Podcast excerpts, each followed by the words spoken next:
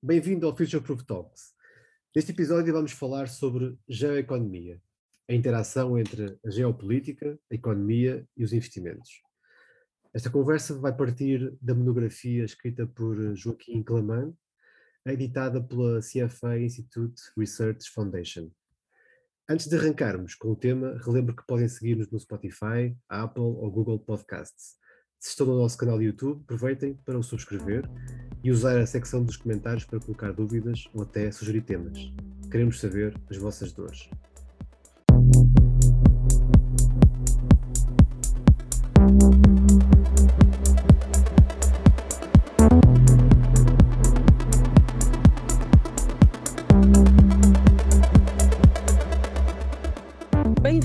Future Proof Talks, um podcast sobre poupança e investimento com análise de expectativas para os mercados, tomada de decisão e filosofia de vida. Vítor Ribeiro e Henrique Amaral Dias conversam sobre o que estão a ver, a escrever e a ler com foco no futuro. As opiniões expressas refletem apenas a opinião dos participantes e não vinculam a Future Proof Wealth Advisors. Todos os exemplos, informação, nomes de pessoas ou instituições descritos e falados no podcast são apenas para fins ilustrativos e não são uma recomendação. O Future Proof Talks não é nem pretende ser um substituto do aconselhamento personalizado.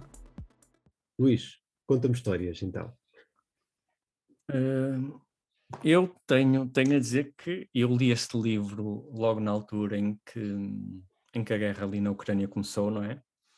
E fiquei muito, muito surpreendido porque muitas coisas, ele basicamente faz uma análise histórica um, sobre várias situações geopolíticas e para quem não está a ouvir é importante dizer que este livro é de 2021 Portanto, até antes de se começar a falar nestas nas situações da, da Rússia e da Ucrânia, não é? Porque, embora a guerra tenha começado no, no final de fevereiro, logo no início do ano começou-se logo a falar de movimentos, dos movimentos russos. O que uh, é, vai ser interessante, o, muitas coisas, muitas conclusões a que ele chegou foram baseados, portanto, e, e, as pessoas saberem que muitas coisas que ele disse são são uh, pré esta situação de, de, de, na Ucrânia. Exato. A primeira coisa logo que eu achei piada foi na intro, que não é o escritor, foi logo falar aí do Narrative Economics, lembrei-me logo que tens aí esse livro atrás de ti. É verdade, que, Robert Schiller. E que adoras, e, e no fundo acaba por ser uma, uma forma como nós também achamos piada aos, ao, e ver que os, os mercados financeiros têm andam às vezes muito à volta de narrativas, não é? Uh, isso também é, é explorado no, no livro, uh, entre outras coisas, e uma das coisas, por exemplo, que ele disse que eu achei, embora eu agora tenha aqui uma, uma série de apontamentos que, não quero correr isto de uma forma, de uma, de uma forma assim, tipo ponto 1, ponto 2, ponto 3, mas há aqui alguns que realmente são bastante interessantes e, e relevantes. Esse do, do, da narrativa achei curioso, porque fizeram uma análise e chegaram à conclusão que os mercados financeiros, uh, ou melhor, as guerras, uh, têm um, um impacto, uh, ou situações geopolíticas têm um impacto maior nos mercados financeiros quanto mais aparece na esfera do investidor americano. Portanto, eu imagino mais quanto mais aparece na televisão, etc. Portanto, quanto maior a narrativa que eles criam à volta da situação, se calhar um bocado mais pânico também, não é? Sabemos que, que os média como é que trabalham um bocado, não é? Os eventos geopolíticos geram medo, não é? Exatamente, e, e, sabemos que isto cria depois também aquele ciclo de, de das pessoas, o, parece que só se fala daquele assunto e basicamente volta-se a, há até uma frase que eu acho imenso, é super engraçado que é if it bleeds, it leads, não é? Se há sangue, vai para a primeira página porque é o que as pessoas querem saber, é as, e, e, o ser humano tem, tem eh, um certo, eh, é que, que, eu acho que envolve duas coisas, essa situação da narrativa e um nosso, e um, um certo, eh, uma certa ideia, nós gostamos, por alguma razão, temos uma atração, não é, não é gostamos, gostamos é a palavra completamente errada, nós temos atração por, por se calhar por violência, e esse tipo de situações chama-nos muita atenção uh, pela negativa, não é? Mas, mas, de facto o ser humano tem muita curiosidade em saber o que é que está a passar quando esse tipo de situações uh, acontece. Uh, e de facto achei, achei muito, muito engraçado algumas coisas no livro e uh, como disse, li isto mesmo no início da guerra, da invasão russa, e depois muito das coisas que ele disse a bater, começaram a bater certo com o que estava a passar nos mercados financeiros, vi depois em tempo real, porque uma das coisas que, que eu achei imensa piada, uh, curiosidade, digamos assim, foi uh, o quanto o facto de uma guerra ou uma situação geopolítica, mas neste caso está a falar especificamente de uma guerra, com, é prevista, o mercado vai se adaptando e ajustando. Ou seja, o mercado cai antes da guerra começar, se for uma guerra prevista, entre aspas, como foi esta, com os movimentos russos, ou como foi uh, a invasão do Iraque uh, por parte dos Estados Unidos, penso, ou foi em 2002 ou em 2003, não me lembro do ano específico, mas foi mais ou menos nessa altura. E nessas duas alturas, Uh, até nós temos um gráfico que nós chamamos o, quase o humor das lamentações e, mora, e mostra específico, que é o crescimento do MSCI World desde 2000 e mostra especificamente a queda dos mercados até ao início da guerra e depois, uh, assim que a guerra começa, houve uma subida dos mercados, quer dizer, e de um ponto de vista humano é, é algo uma pessoa fica assim um bocado, os mercados subiram com esse sofrimento e tudo o que se está a passar, mas a verdade é essa, se, principalmente se a guerra, se a guerra for algo que está a ser previsto, ou o movimento geopolítico for algo que está a ser previsto, eh, é isso que aconteceu. Mas, eu penso que ele vai, ele vai um bocadinho até, tens toda a razão que estás a dizer, e tenho que aqui fazer uma nota preambular, que é agradecer-te a sugestão deste livro, não é? Pronto.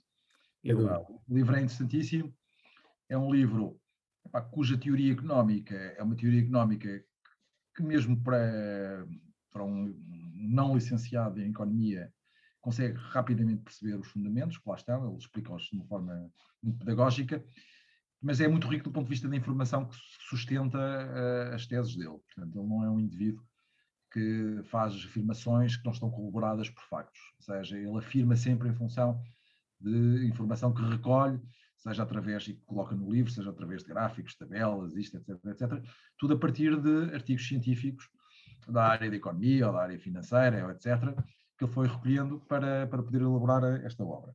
Relativamente às guerras, ele tem, diz coisas muito interessantes. Ele, ele analisa vários tipos de guerras, é? analisa guerras entre países, analisa guerras dentro do país, ou seja, guerras civis, analisa o impacto das guerras nos mercados financeiros consoante os países onde se dão as guerras são países mais ocidentais, ou mais ocidentalizados, ou menos ocidentalizados.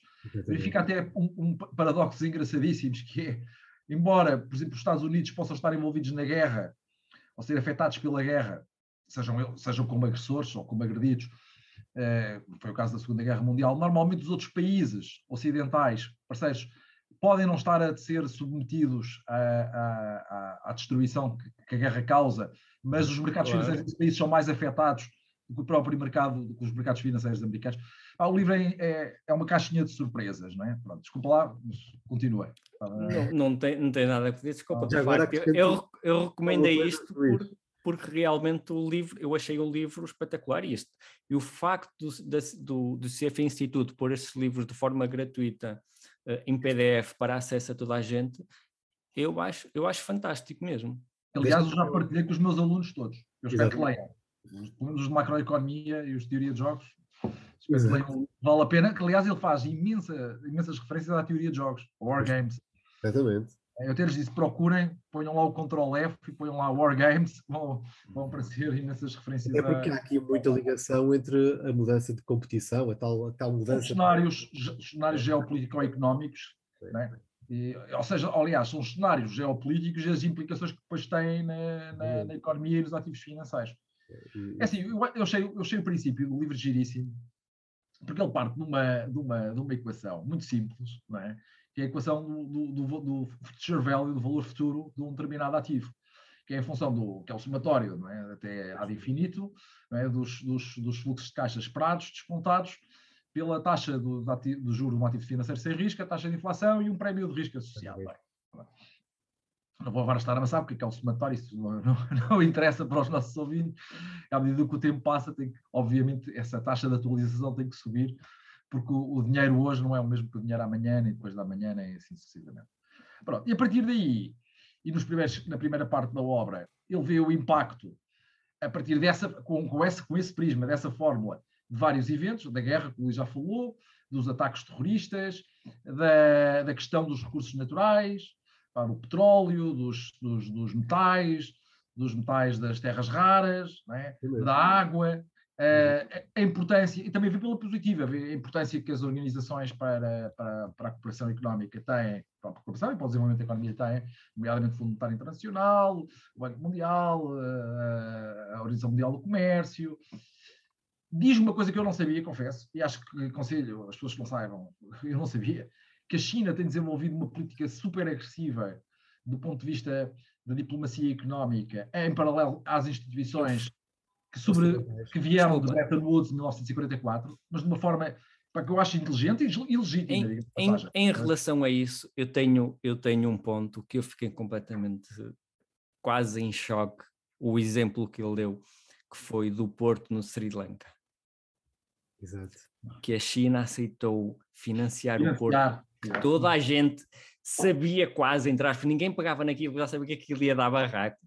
E a China, quase, quase certeza, já sabia que aquilo ia dar problemas, mas eles queriam que desse problemas. Porquê? Porque a seguir emprestaram, outro, emprestaram dinheiro para eles pagarem aos chineses. Ou seja, quer dizer, e a, tem um aluguer... Em troca de ativos. Em troca de ativos. Depois, depois daquilo dar, dar barraco, eles ficaram, tiveram, foram obrigados, entre aspas, a arrendar aquilo durante um, é um porto gigantesco durante 99 anos. Exatamente, lembra-se.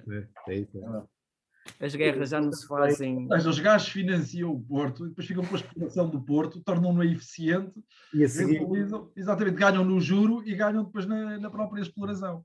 Quase, quase, fiquei quase tão chocado com a situação que também desconhecia. Mas, e aqui perto... acho, eu não sabia, Luís, a dimensão da, da Belt and the Road Initiative. Sim. Sim.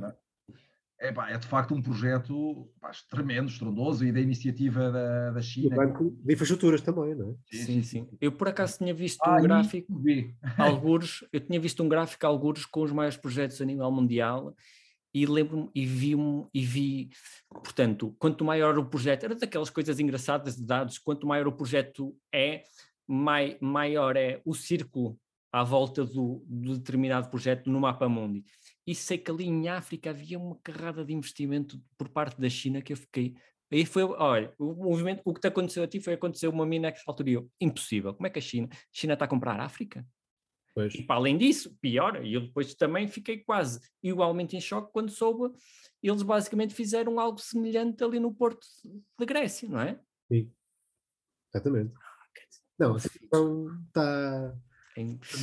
Faz lembrar aquele. aquele depois, a partir desse. É? Esses são os riscos, que, que, os eventos que ele consegue estudar e ver qual é o impacto. E depois a segunda parte é ele a fazer previsões relativamente a determinado tipo de riscos que estão, digamos, imanentes no, relativamente ao futuro.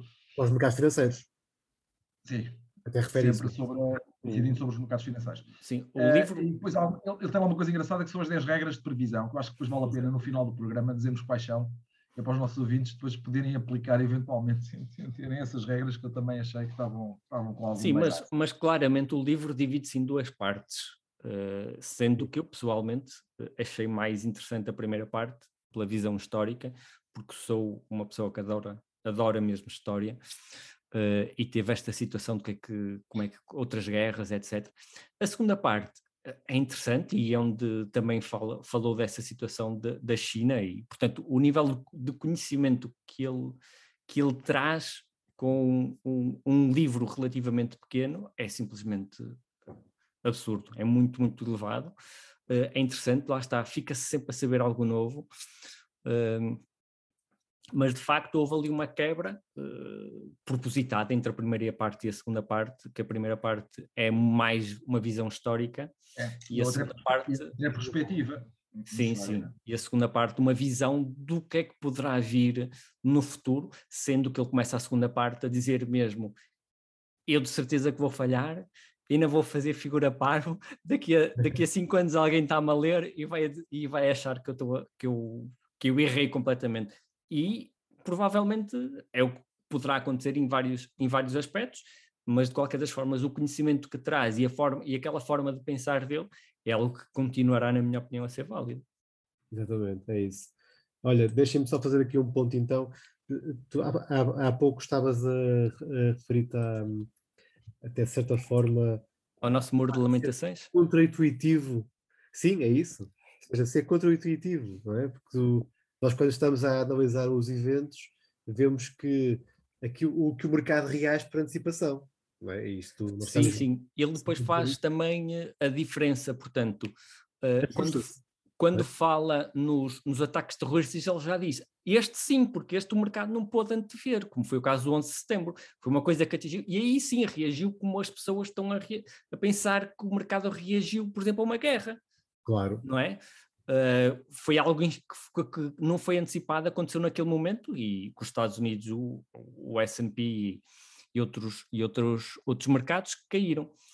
Uh, e aliás, o, por isso é que numa guerra até há aquele velho ditado que é muito usado nos mercados, que é buy on the sound of cannons, sell on the sound of trumpets, não é? Aquela situação quase que, é contra-intuitiva. Nós parece que estamos a, a, comprar quando o mercado está a quando, quando há sangue na rua. Quando há sangue na rua. É um bocadinho estranho, de facto, mas é, é isso que, que leva a crer que os mercados, está, que a visão é sempre para o, para o futuro, não é? E, e até um gráfico no livro. Mas ele até, desculpa lá interromper, mas ele tem uma coisa que é gira, que é a propósito da, da guerra, que é, normalmente existe um, um, adágio, não é? Que o Wall Street tem, que é buy on the rumor, ou seja, compra, compra quando tens o rumor, vende quando vem o facto. Sim. Ele aqui diz que relativamente às ações, que é exatamente, parece que é o contrário, não é? Sim, Vende neste... o rumor e compra quando a guerra, quando a guerra é eclode. Porque, quando ela acontece. Porque, Mas no ouro, ele depois quando fala do ouro, é exato, aí sim, diz, ah, então afinal os tipos de Wall já têm razão. É, buy on the rumor and sell on the facts. A, a questão é comprar, se o rumor, se o rumor como, como o mercado se ajusta, se o rumor for positivo, é comprar no rumor e vender no. Se o rumor for negativo, o rumor de uma guerra, uh, e portanto os mercados começaram eu, logo 2022 a cair. Eu não sei se ele diz isso ao Luís, porque corrige-me, porque enfim, a minha hum. memória eh, dada a minha provecta idade, já não é aqui. É, pronto, eu, eu, não sei se ele diz ou não, mas eu acho que a questão da, dos mercados caírem antes do início da guerra, não é?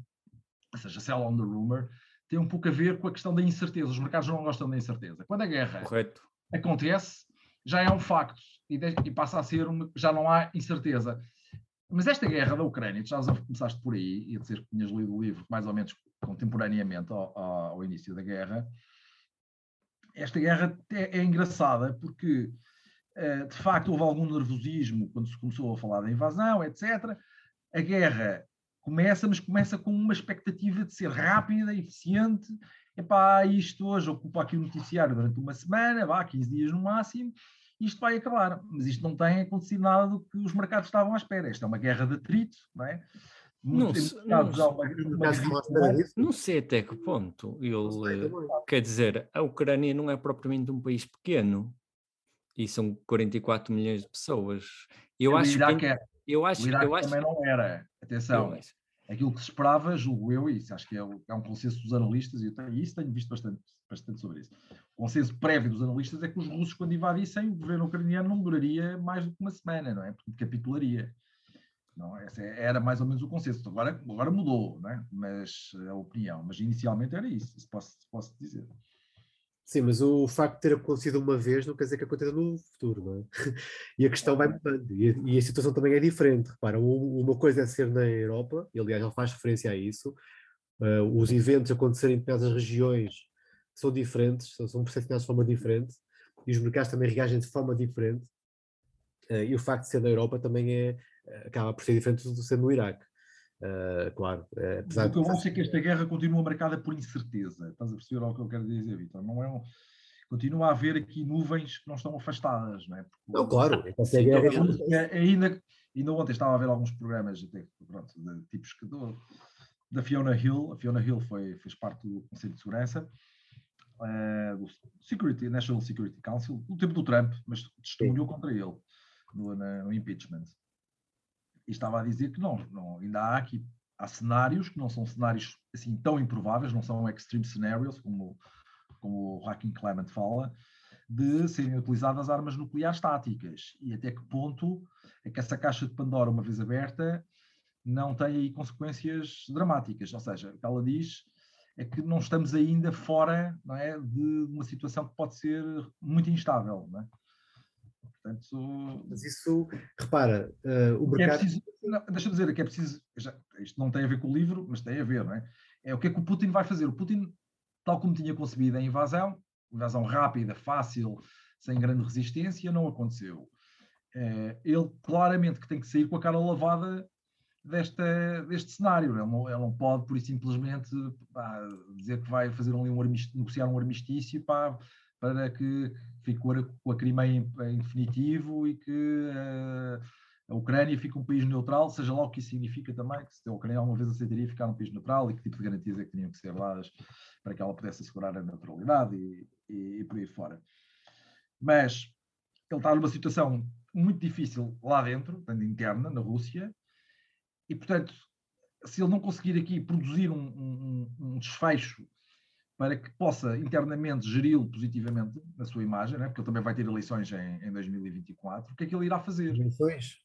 E, atenção, esta pessoa não é uma pessoa qualquer, a Fiona Hill, ela é, pá, além de ser doutorada em estudos russos e essas coisas todas, pá, teve, uma, teve uma enorme experiência até como conselheiro da, da Segurança Nacional nos Estados Unidos, embora seja inglesa, e, e, outros, e outros, e outros peritos que tenho visto, e eles não afastam a utilização, não é só de armas químicas, de armas nucleares táticas, pronto, que é uma coisa relativamente recente no nosso léxico, mas basicamente significa que são armas nucleares cujo o raio de destruição é muito mais limitado e muito mais cirúrgico na sua, no âmbito da sua, da sua ação.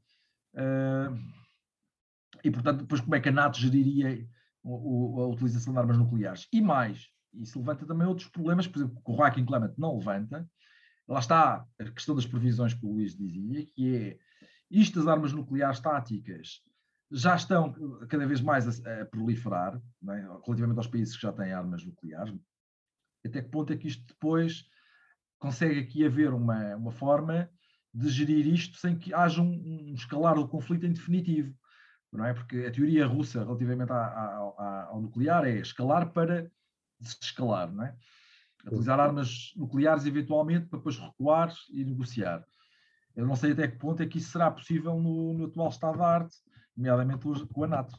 É, não sei, eu continuo bastante apreensivo relativamente à questão da Ucrânia e, e, acho que os mercados, se não estão, não sei como é que estão os mercados para fazer. É, os, os, mercados são muito deviam, relaxados. Mas, mas, deviam estar.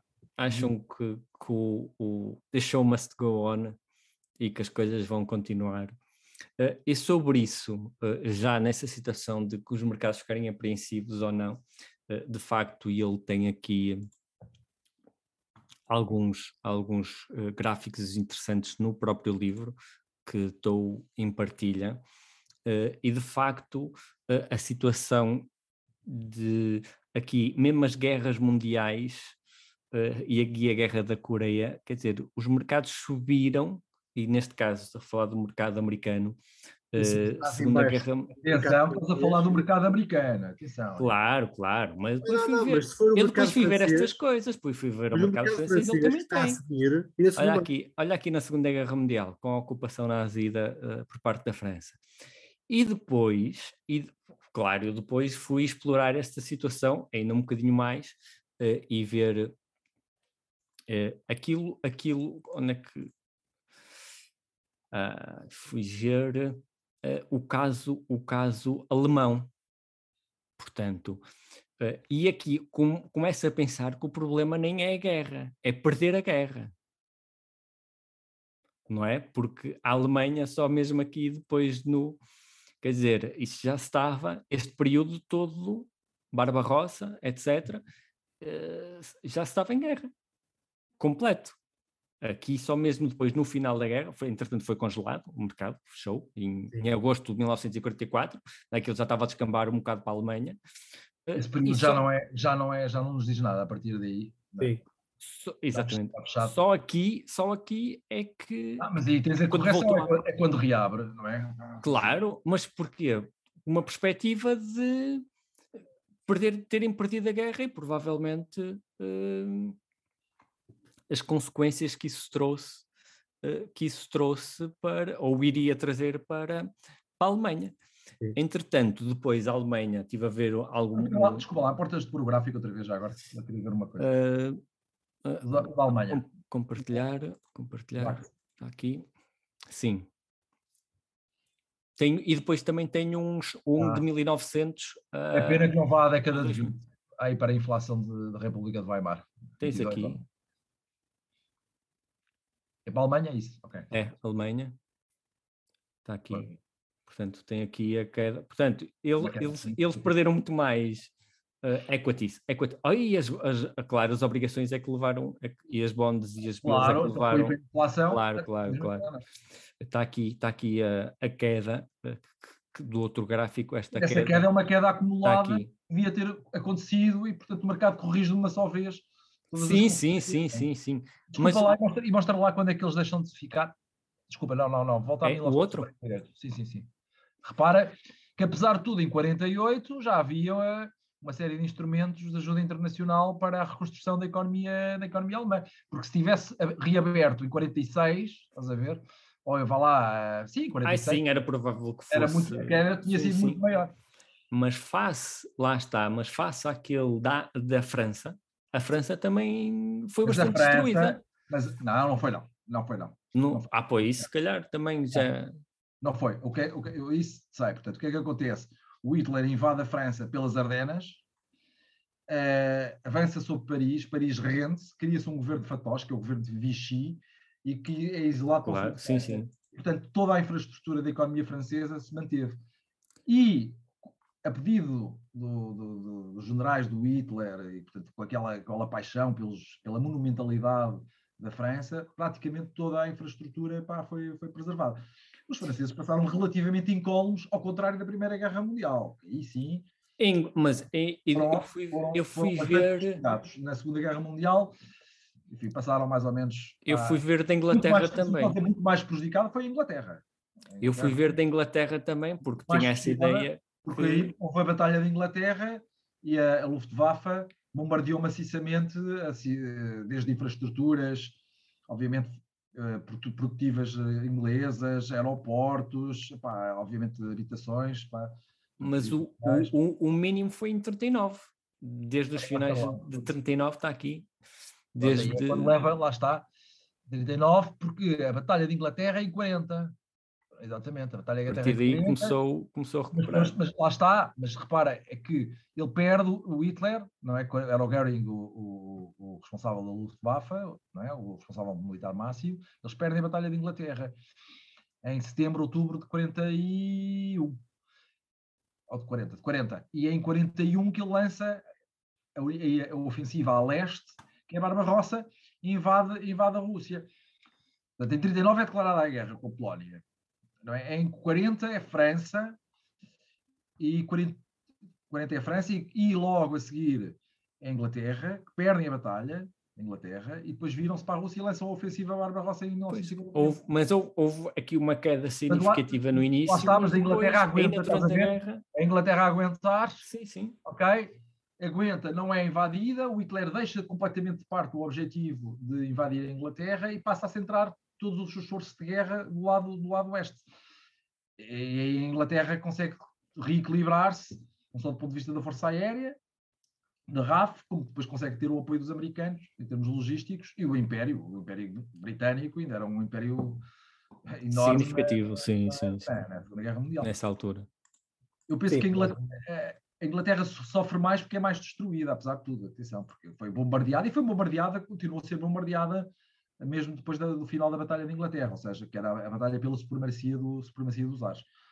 Sim, mas eu, eu, acho que vamos, vamos entrar agora aqui o debate só na parte dos investimentos e aquilo que eu, que eu gostava de ter deste, como, como, conclusão é que, uh, de facto, os mercados reagem de forma contra-intuitiva. Claro que no caso da Alemanha é um caso específico, no caso da Segunda Guerra, mas uh, de forma concreta os mercados reagem de uma forma já de antecipação.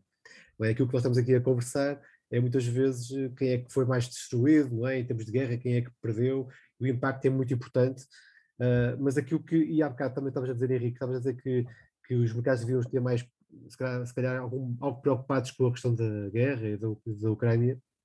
De facto, eu estou a ver um mercado muito positivo, não é? É, é um facto, a recuperação foi muito forte nos últimos tempos.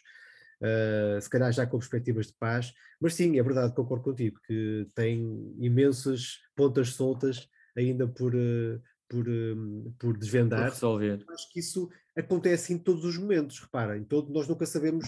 Mas há guerras, tens a certeza, por exemplo, quando foi a guerra do Iraque, os mercados também sofreram antes. Aliás, ele dá esse exemplo específico da guerra sim, do sim, Iraque. Sim, sim, sim. Não, claramente, em 2003 os mercados descem antes do início da guerra e recuperam rapidissimamente. É normal, não tem. Não, não, mas tu sabias o desfecho. Epá, os Estados Unidos, a partir do momento em que invadissem o Iraque, aquilo acabava e acabou é rapidamente. Aqui a coisa não é tão. O que? O desfecho da guerra do Iraque? Também tinhas uma perspectiva mais certa, provavelmente mas não era só totalmente certa, não é? Acho que não sei quantos dias é que demorou, não sei de cor, mas não foi, rápido. Não foi foram alguns dias, não foram, não é um mês, nem nada, nem nada que se pareça. Eles avançaram para Bagdá assim, praticamente sem resistência. Mas repara, tu esteja uma, uma situação que acontece assim, esteja um sentimento que vai desvanecendo, ou seja, tu vais habituando à guerra, não é? Se reparares, é uma tristeza isto, eu sei que sim, mas tu reparares nas notícias, na tua percepção do que está a acontecer, tu foste-te habituando ao facto de haver guerra. Não é? E os mercados já estão a olhar para o outro lado. E, é que vai ser a recuperação. Sobre, sobre essa situação de habituação, ele fala especificamente, a quando dos ataques terroristas, fala, por exemplo, ali de, de Israel. Exato. E do impacto que isso, depois os mercados já começam a considerar isso uma, uma situação normal. Normal. Precisamente. Agora, essas pontas oh, mas, oh, oh, mas os riscos geopolíticos aqui são diferentes. Não, é sempre diferente, Henrique. É sempre diferente. Nunca é igual. Não é? Repara, eu concordo contigo. Eu, oh, Henrique, estamos, estamos de acordo. Agora, eu acho é que é, é, é, é contra a natura nós estamos a dizer que os mercados estão errados. Porque, pá, claro. Não estou a dizer que eles estão. Henrique, digamos assim. Não estou a dizer que eles estão, porque se soubesse que eles estavam errados, estava a ganhar dinheiro com isso. Henrique, digamos assim, é... quer eu e o Vítor concordamos contigo como, se calhar, ou pelo menos posso falar por mim, concordo contigo como pessoa. As coisas são diferentes. Agora, de um ponto de vista de investimento, é mais uma situação geopolítica. Infelizmente, é só mais uma. Os é mercados é, assim que olham para ela, é só mais uma. Quer dizer, o exemplo que, eu, que falamos de, das guerras mundiais Quer dizer, os mercados já passaram. É porque as pessoas não têm, às vezes, nós exageramos volta, para aquela situação daqueles enviesamentos do que é que está acontecendo naquele momento e damos. Quer dizer, os mercados já passaram por situações muito piores do que o que se está a passar neste momento, não é? E eles... a imagem só duas ou três coisas uh, para tentar contextualizar isto. Eu acho que neste momento o que está a influenciar mais os mercados, muito sinceramente, já não é a guerra é, volta a ser a inflação, já estava a ser. As, con as consequências da guerra. A questão da energia, que é, que é dramática. Há um estudo, não sei se é um estudo robusto ou não, pá, não tive tempo de, de, de, ler, mas posso depois até partilhar o estudo, uh, que, que, foi, que foi, foi, divulgado recentemente, que estuda o, o impacto de a Alemanha uh, deixar de ir buscar uh, energia, ou, ou depender da energia, cortar com a energia russa.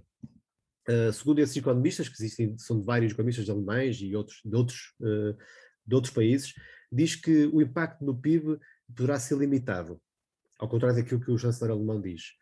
Uh, depois, há, há, também a questão que falávamos há bocado, que a Fed já começou a olhar para as subidas de taxas de juros, até, até, já disse que poderão haver sete subidas de taxas de juros e algumas até mais agressivas.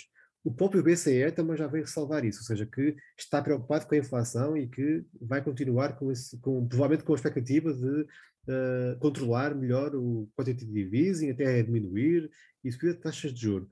Eu, eu, penso que a nível mundial as pessoas e os mercados, como um todo, estão muito mais preocupadas já com esse, com esse ambiente macroeconómico do que propriamente com a situação da guerra e já preparam o futuro, ou seja, como é que vão ser as posições estratégicas do futuro, ou seja, como é que o mercado como é que os países se vão adaptar a ir buscar energia a outros lados? Como é que está por uma, mais uma situação, por exemplo, as energias limpas, tudo que é setores de energias ligadas às alterações uh, do clima e à parte da energia, estão a subir, estão a disparar. Não é, não é só as energias mais, mais fósseis, não é? Mas também o resto uh, estão a subir. Portanto, as pessoas já estão preocupadas, os investidores estão preocupados com esse futuro. O que é que vai, como é que é o futuro depois de conseguirmos ultrapassar esta questão geoestratégica, não é? Um, agora, claro, há pontas soltas. Há a situação da China, por exemplo, uh, uh, a situação da, da, da, da, parte nuclear, sem dúvida, porque se houver uh, uma escalada nuclear, provavelmente a NATO entra no, no conflito e aí já teremos uma guerra mundial, não é? Se é que já não temos agora, se calhar a história logo, logo o dirá, mas o, o, o próprio ouro, reparem, também o movimento do ouro é muito engraçado o ouro, como ele refere no, no livro, e voltando aqui um bocado ao livro, o, o, preço do ouro tende a subir antes do conflito, antes da guerra, não é? A ameaça de guerra. A ameaça sim, de guerra. Sim. E depois da ameaça de guerra, cai. Cai ou, esta, ou estabiliza? Estabiliza, sim. Foi o que aconteceu. O, o, mesmo acontece, por exemplo, o ouro, é por isso que o ouro muitas vezes é visto como, como um hedging uh, à inflação, e não será bem assim. O ouro talvez suba com a expectativa de inflação. Mas depois não. Mas depois, quando a inflação se concretiza, já não é bem, já não é bem, eh, bem assim. E a parte geopolítica é um bocado assim. Ou seja, os mercados já está, já está a olhar muito. Aliás, repara, o que é que está a subir? As ações estão a subir. Hoje, hoje em dia, até teve uma notícia hoje que as ações são os novos ativos refúgio do mundo. não é? Porque as obrigações estão em queda e tudo está em queda, menos as, menos as ações. Uh, a Berkshire Hathaway, uma empresa velha, não é? atingiu um máximo histórico. As empresas velhas estão outra vez a, a vir ao de cima. Bem, vamos lá ver. O mercado já não está na guerra. Já está no outro lado. É claro que pode surgir outra vez a guerra. Pode. É? Basta, basta que alguns destes cenários que tu dizes, Henrique, se concretize. É? E, e, e, pronto. E, e, acho que aí, por isso é que eu acho que os mercados se, se desalinham tanto com algumas analísticas. Com... E com o que está acontecendo no momento, eles estão a pensar já o que é que vai ser depois, não é? Uh, mas de facto, esta situação de. E eu acho que a grande preocupação, mesmo como disseste, é a inflação e uh, outro tipo de consequências da guerra, como o facto da crise energética que poderá passar aqui na Europa, não é? E alimentar. Sim, sim. E alimentar. Eh, uma vez que são, eles são os dois maiores produtores de trigo. É trigo, não é? Trigo, é. portanto, quer dizer, uh, e fertilizantes por, uh, em, relação a, em relação à Rússia. E há outra coisa também, e agora eu queria lançar aqui este tema, não sei se acabaste, Luís, mas eu queria lançar aqui este tema, que tem a ver com a, com a globalização. Eu acho que um dos grandes impactos desta guerra, que já vem de trás, aliás, ele, no livro também fala disso, ou seja, há um, há um caminho para a desglobalização, certo?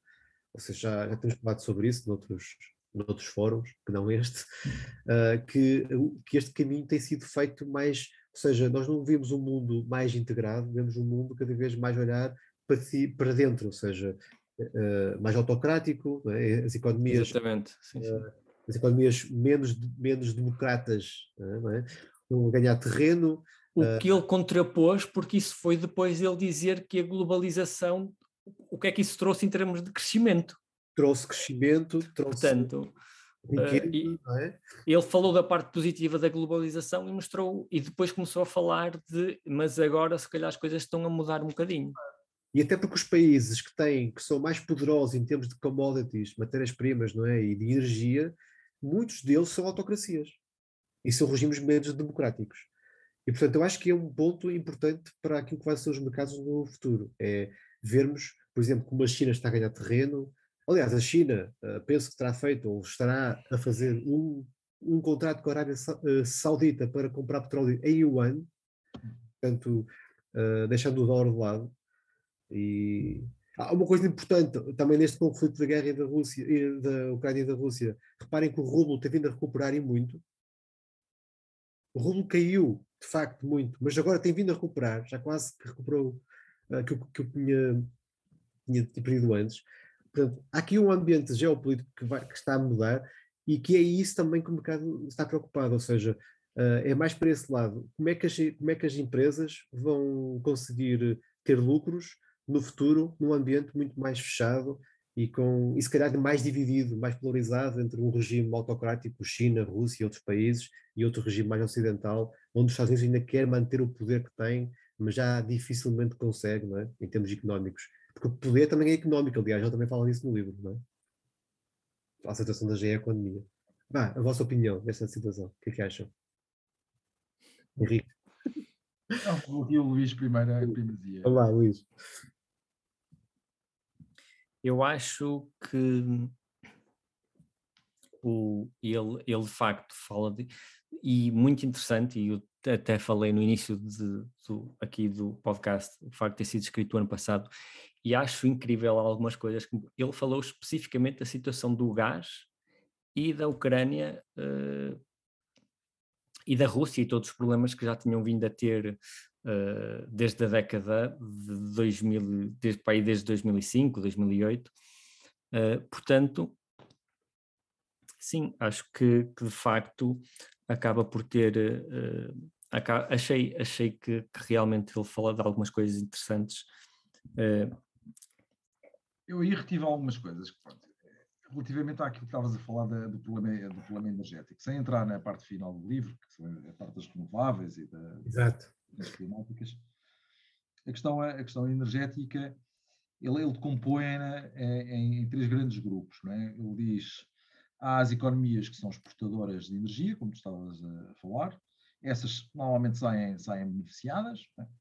Há as economias, como a, a portuguesa e outras europeias, que são importadoras líquidas, de fontes de energia, pronto, os combustíveis fósseis, e essas saem claramente prejudicadas. E depois há as grandes economias exportadoras, como a, como a Alemanha e como a China, precisamente porque incorporam no seu, na geração de valor o aumento dos combustíveis naquilo que vendem, acabam por não sair muito, muito prejudicadas, ou quase nada prejudicadas, até ligeiramente beneficiadas. Depende depois das, se é a China ou é. A China claramente sai, sai quase sempre beneficiada disso. Agora, é evidente que isto gera um problema, é?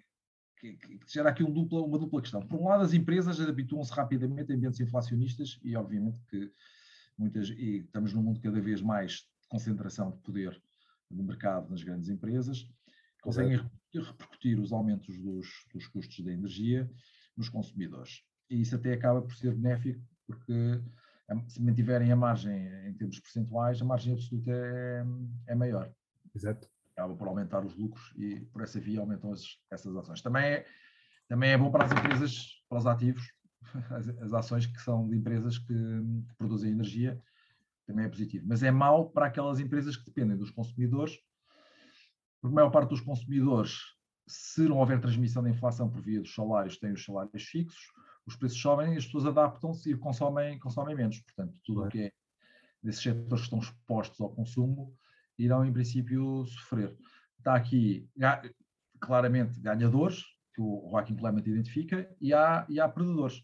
Sendo que para nós, Portugal, seremos um dos perdedores. Aliás, há, há, também uma, não sei se o Luís terá essa tabela, ele, ele identifica, por exemplo, o impacto da subida do, do, do, preço do petróleo, acho que é um aumento de 10% do, do preço do barril, e nós estamos muito para além disso, julgo eu que estamos, não é? está, muda, muda tão rápido o preço do barril, nem sei quanto é que está, nem sei quanto é que é hoje, quanto é que está hoje, mas enfim, acho que o aumento foi claramente superior a 10%, e o impacto negativo que isso tem no PIB desses países mais vulneráveis, no curto, no médio e no longo prazo. Não sei se lembras desse gráfico, dessa tabela, Luís, que ele tem, em que ele faz a, estimação. Sim, sim, sim, sim. E, e fala, e disso eu recordo-me perfeitamente, por exemplo, a questão do. Deixa só terminar, por exemplo, os Estados Unidos, até é muito interessante essa análise, porque os Estados Unidos dizer... é um país tradicionalmente importador Exatamente. de óleo.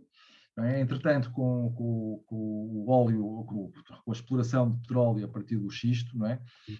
o freckle, eles vão, conseguiram a sua relativa independência energética e, portanto, já não são uma economia tão vulnerável como eram há, há 10, 15 não, anos. Em, term, em termos de petróleo, eles são os maiores produtores de petróleo do mundo. Não são os maiores exportadores. Aqui esse continua a ser. Uh, Neste momento é a Rússia. Mas, mas de facto, uh, são os maiores produtores, com, com o consumo interno, portanto, um choque tipo anos 70 para eles. Ah, depois ele também diz outras coisas engraçadas a propósito da guerra. E no outro dia, no outro dia falávamos os dois, Vitor, que é se há uma guerra, pá, é, ou há perspectiva de uma guerra, ou há perspectiva de uma guerra, se calhar é bom comprar empresas que, que estão no, setor da, no setor militar, não é? Portanto, e que vão vender. E acho que eu, eu, assim, eu não sou, atenção que eu não vendo nada, não, e tu tens o teu disclaimer no início, mas eu acho que vai haver uma corrida às armas depois disto, não é? porque a Alemanha já anunciou, o Scholz vai, vai investir 100, 100, bilhões de, 100 mil milhões de euros, não é? É transversal, não é? Todas as pandemias. Eu penso que todas as economias, pelo menos estas aqui que estão mais perto da, da Rússia, vão, vão claramente fortalecer o seu, o seu nível de investimento militar. Ah, e acho que é, se calhar há boas oportunidades aí para investir também nessa, nessa indústria. O setor defensivo, a cibersegurança, não é? Também. A cibersegurança, ele aponta isso Sim, claramente. Também fala. E mais, ele, vi, ele faz ali cenários de que é que seria o, o um ataque, um ciberataque na grelha da eletricidade no Reino Unido e, e o impacto fortíssimo no cenário extremo que isso teria no PIB, muito maior até do que, no, do que o ataque terrorista ou, que, ou mesmo uma guerra. Isto da cibersegurança não é para, para brincar. Aliás, eu, eu, acho que ele diz isso até como uma das tendências do futuro mais impactantes da geopolítica, da geoeconomia, não é? Uh, é, e, nós temos falado, e nós temos falado nisso também, não é? Temos falado nisso, precisamente. As guerras cada é, vez. É uma consequência inevitável. E a gente cada vez mais, a economia é digital. Se ela é digital, todas as transações se fazem digitalmente. Portanto, se há insegurança nisso, a economia vai ter que investir forçosamente cada vez mais na segurança da, das, do, digital, das transações digitais.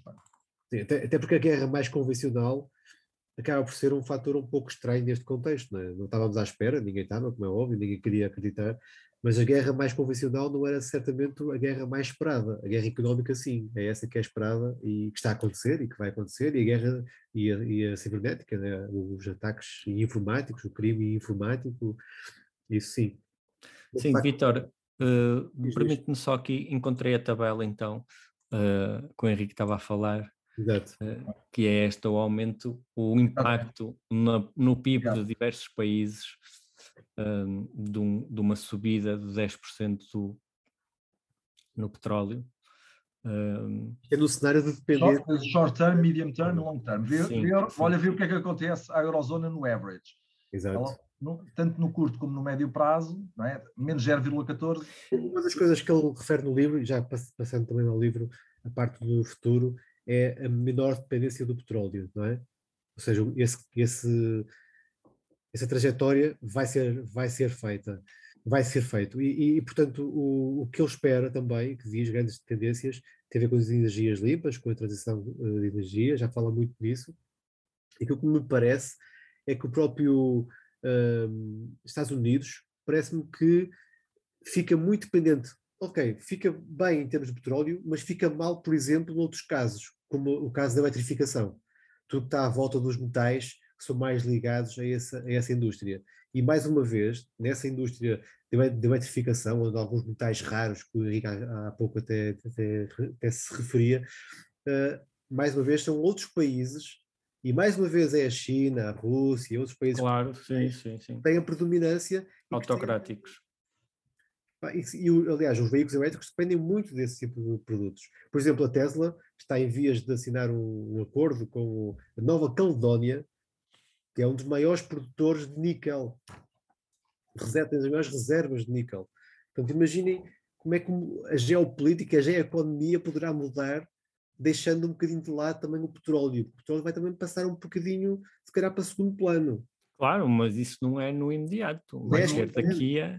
Mas o que eu queria dizer da Arábia Saudita, isso é que acho que é, que é relevante para o momento atual, é que a Arábia Saudita podia intervir no, no mercado, porque é aquela que tem um, um, um, um manancial capacidade. de no imediato, capacidade, um excesso de capacidade, é?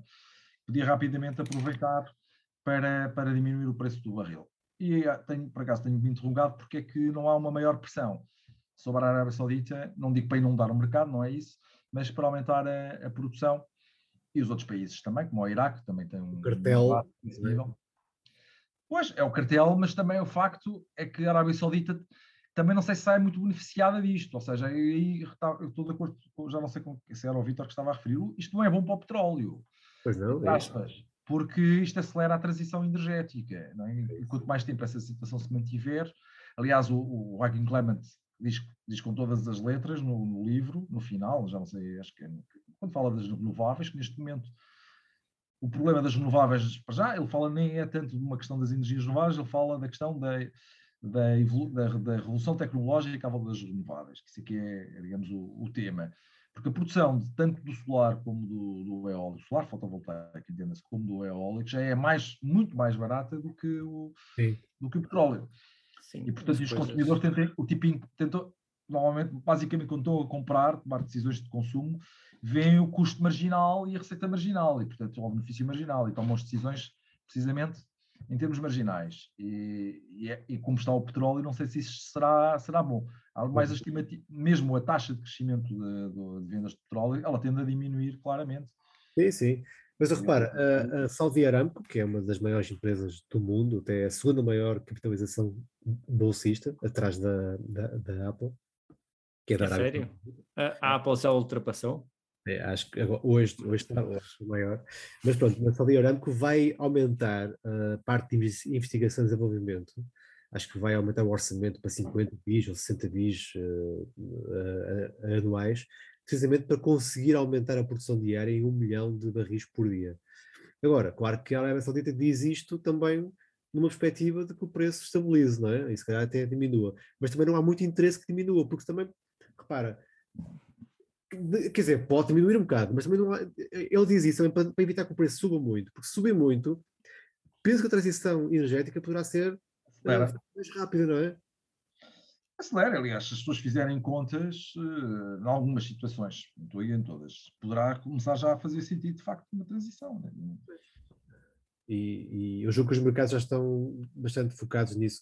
Um, bem, estamos aproximamos do fim. Um, Henrique, tinhas falado da parte do forecasting, não é? das previsões e daquelas 10. Uh, as regras. Isso eu até regras. Imprimi, imprimi as 10 regras porque achei piada, porque acho que poder, não é mau a gente ter mais ou menos presente. Exato. A gente sabe, mas depois esquece, não é?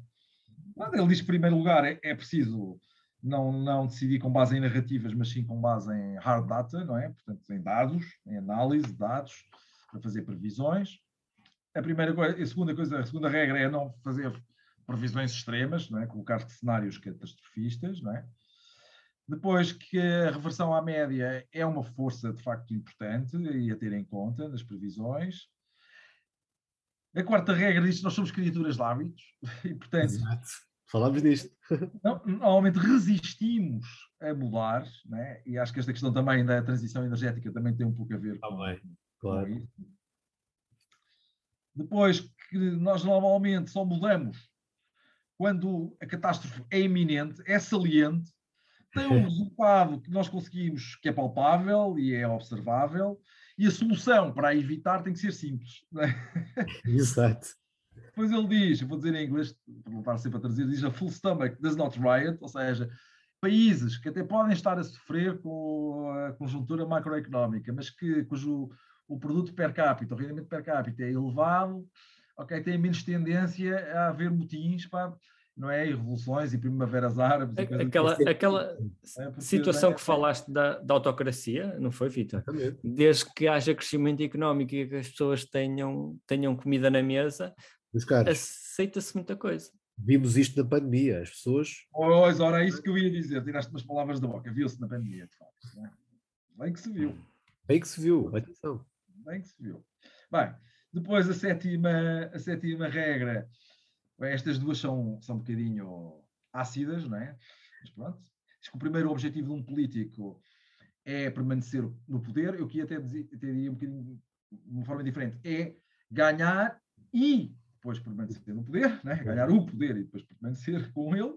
E a segunda regra de um político e dos, dos, dos líderes dos negócios é enriquecer coitado do Gerhard Schroeder, deve estar com as orelhas a arder com esta. Com esta sem, dúvida, sem dúvida. Depois, recordar ao James Razor, que é a explicação mais simples, é aquela que provavelmente será a mais correta, ainda ser correta. E uma última, que aí recupero um bocado a minha argumentação inicial, não sigas estas regras de forma cega. Que às vezes o mundo altera-se é permanentemente e nós temos que ter a noção de que qualquer regra pode deixar de funcionar durante algum tempo ou mesmo permanentemente. E é acho isso. que estas regras que são muito interessantes para os nossos ouvintes e que espero que leiam o livro, porque o livro está acessível na internet, está disponível, é gratuito, não há cá piratarias, nem coisas desse género. Está mesmo para as pessoas fazerem. É, vamos colocar o link no, é, neste episódio para as pessoas verem. É um, livro, é um livro riquíssimo de informação, esta é a minha, a minha recenção crítica. É um livro que vale a pena, porque não só recorda coisas que nós enfim, estudamos economia, essas coisas às vezes já nos vamos esquecendo, não é? mas alerta-nos para muitas outras coisas que entretanto foram surgindo e que não têm relevo mediático e nós não estamos bem a par delas. Por exemplo, achei eh, todo o capítulo que ele fala sobre a China, a política económica estratégica da China, aquilo que são os desígnios estratégicos, mesmo para a economia chinesa, do ponto de vista do, do, do, do seu desenvolvimento interno, não é? Não é tanto sobre a influência externa, achei interessantíssimo, porque eu não tinha, não tinha ideia que os chineses tinham esta coisa tão bem pensada. Sim, sim, é, é verdade. Uh, bem, Luís, queres dar aí um modo final, também uma conclusão? Não, não é uma conclusão, mas se calhar é aqui o último ponto, uh, ou um ponto que eu queria referir, que é algo que eu tenho sempre ideia que já, ao longo dos anos que nós vemos isto, e que ele falou no livro, e eu quando vi no, livro refletido algo que eu vivo e uma ideia que eu já tinha pré-concebida, que de facto há dados que defendem uma ideia, nunca testei, como eu nunca tinha testado, quando vi que alguém já tinha testado e que encontro com as minhas ideias fiquei contente, claro, obviamente, que é o facto de a Europa normalmente entra em pânico, entre aspas, um bocado com mais intensidade e os mercados europeus que caem uh, mais que os americanos. Os americanos, uh, a queda uh, dos americanos está mais em linha com o resto do mundo, mas eu também fico a pensar, o resto do mundo também, o MSCI World é 60% dos Estados Unidos, portanto, eles próprios são a média praticamente, não é? Exato. Mas numa visão Estados Unidos e Europa, normalmente a Europa reage a este tipo de situações com um bocadinho mais de intensidade. Eh, Mas Neste... também sabes uma coisa que eu acho que tem a ver também com as características da economia americana, porque tu vais ver o grau de dependência dos Estados Unidos face às trocas com o exterior, não é? as importações, Sim. é baixíssimo quando comparado com a União Europeia. A União Europeia, os países da Europa, a Europa, os países que compõem a Europa são países com economias muito mais abertas que os Estados Unidos. Que poderia, os Estados Unidos podiam funcionar de forma autárcica, ou seja, em economia fechada perfeitamente. Então, estão muito mais imunes a, a, determinados eventos que estão passando no mundo do que claro, os europeus. Claro para o bem e para o mal. Não é? nós, nós, somos uma, apesar de tudo, como sociedade aberta que somos, não é? aberta às trocas, uh, aberta a culturas muito diferentes. É verdade que os Estados Unidos também são uma sociedade multicultural, mas a Europa é, por excelência, uma sociedade multicultural. E a antiguidade também, não é? Antiga. Tem, tem, as suas línguas, não é? Quer dizer, os países que fazem, que compõem a União Europeia, que compõem o mercado único, etc., são países que preservam a sua herança cultural de forma acérrima. E, e, nós convivemos, não é? E acho que isso também, por um lado, é verdade que tu estás a dizer, ele tem essa análise até relativamente ao FTSE, ao CAC, ao DAX, etc., e que vê que, de facto, os mercados americanos não só caem menos, como recuperam mais e mais rapidamente, do que, do que os, os, seus congêneres europeus. Mas temos outras vantagens. Epá, temos... Sim, temos uma diversidade eh, toponímica que os americanos não têm. Sem dúvida. Somos diferentes. E somos diferentes, e somos diferentes. Não, eu prefiro ser europeu, confesso. Bem, eu também, já que posso, posso dizer isso, também, também prefiro. Uh, bem, uh, já a economia vai entrar no nosso vocabulário, espero que com bom sentido, porque isto, o mundo vai, vai, vai andar muito mais à volta do poder económico um, e vamos ter aí a China se calhar a querer querer entrar na roda viva, é? na, na, no, no, poder e no controle. E há uma frase do, do Ray Dalio, eu agora acabo com isto também, que é um do novo livro, tem um livro novo que é o Principles for Dealing with the Changing World Order, ou seja, ele acredita que a China está a tomar conta do mundo. Uh, e ele diz Termos que. económicos, pelo menos. Económicos, sim. Ele diz que, que aprendeu a antecipar o futuro estudando o passado. Portanto, vamos estar atentos. Obrigado, Henrique Luís. Até à próxima. Obrigado, até à próxima.